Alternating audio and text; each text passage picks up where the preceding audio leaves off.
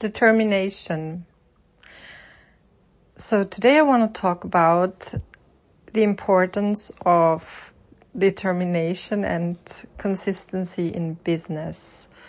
I've seen that so many times. I've worked with so many people over the last 15 years and it is almost a gut feeling and intuition I get when I see someone for the first time or I talk to someone for the first time, I get a sense of if this person I'm talking to has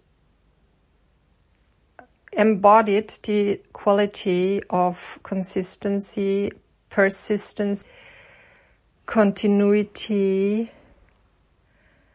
and discipline. And I truly believe that those qualities are essential when it comes to being successful or not.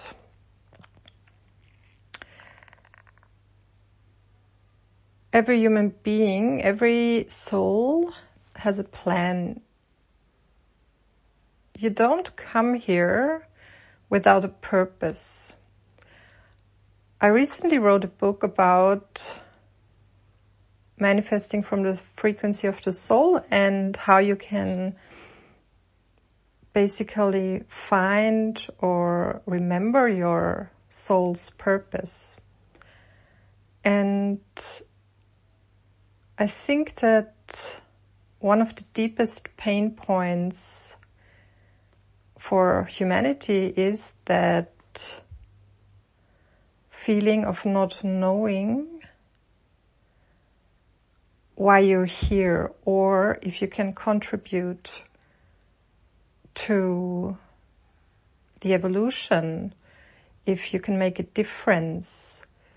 It is a lack of purpose, a lack of feeling where you belong, where your place is in this process of collective evolution. So I think that it is important and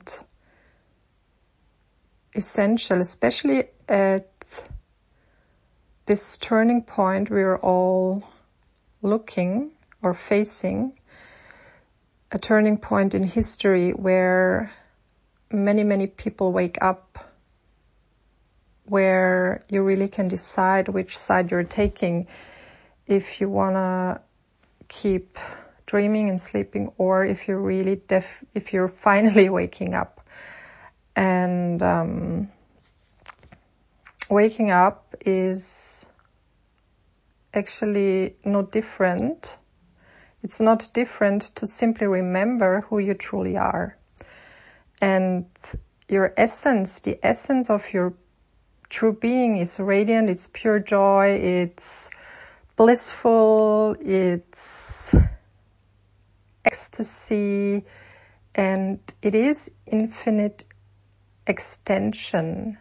It is a never ending movement of the universe that is your inherent nature. So the first step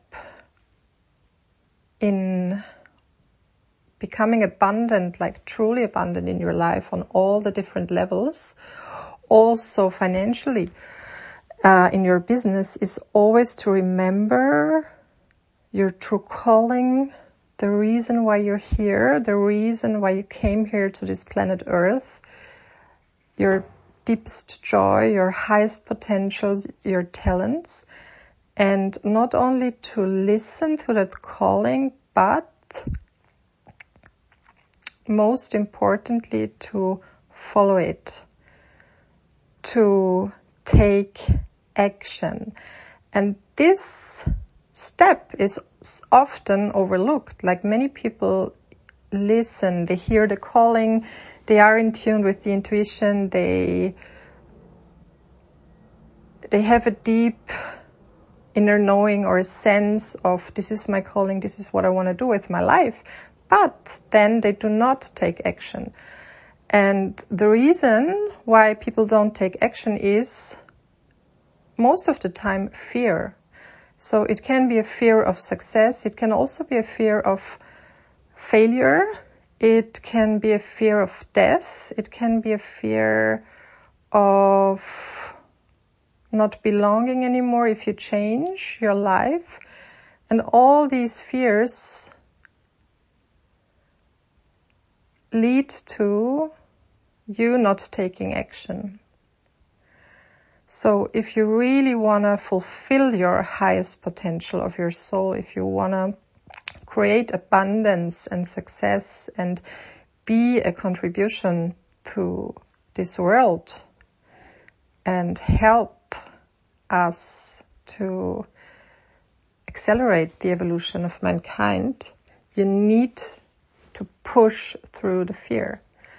And not once, but consistently. So, and what is going to help you in this process of taking action, of pushing through the fear? What's needed, what's going to help you is that quality, that energy of consistency, of discipline, of tenacity, of also continuity. And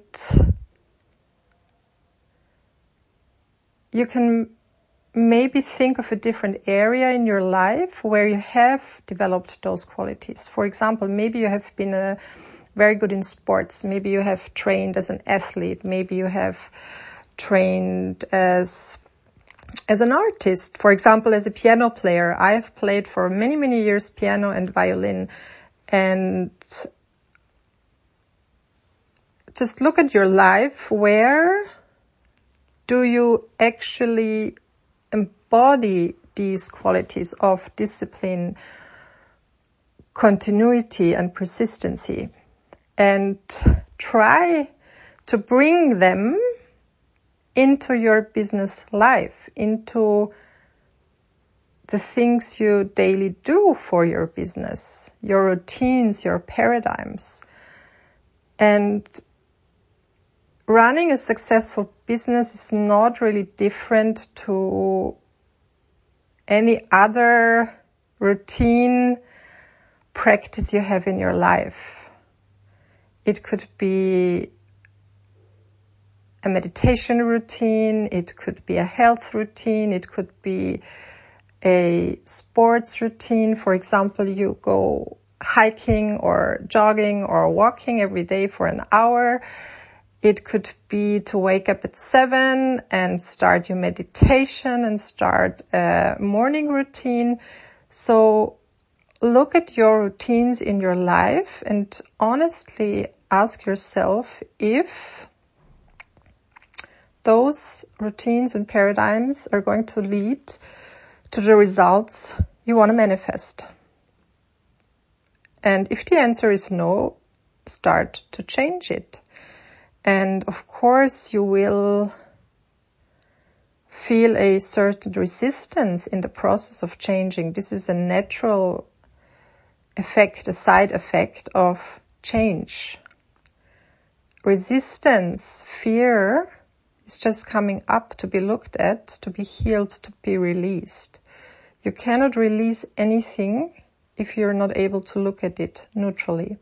So trust the process, let it arise, let the fear come up, look at it, let the resistance come up, but be committed to change. Be committed to establish a new paradigm in your subconscious. Be committed to establish a new, a new routine in your life and be committed to finally manifest the results you really want to manifest.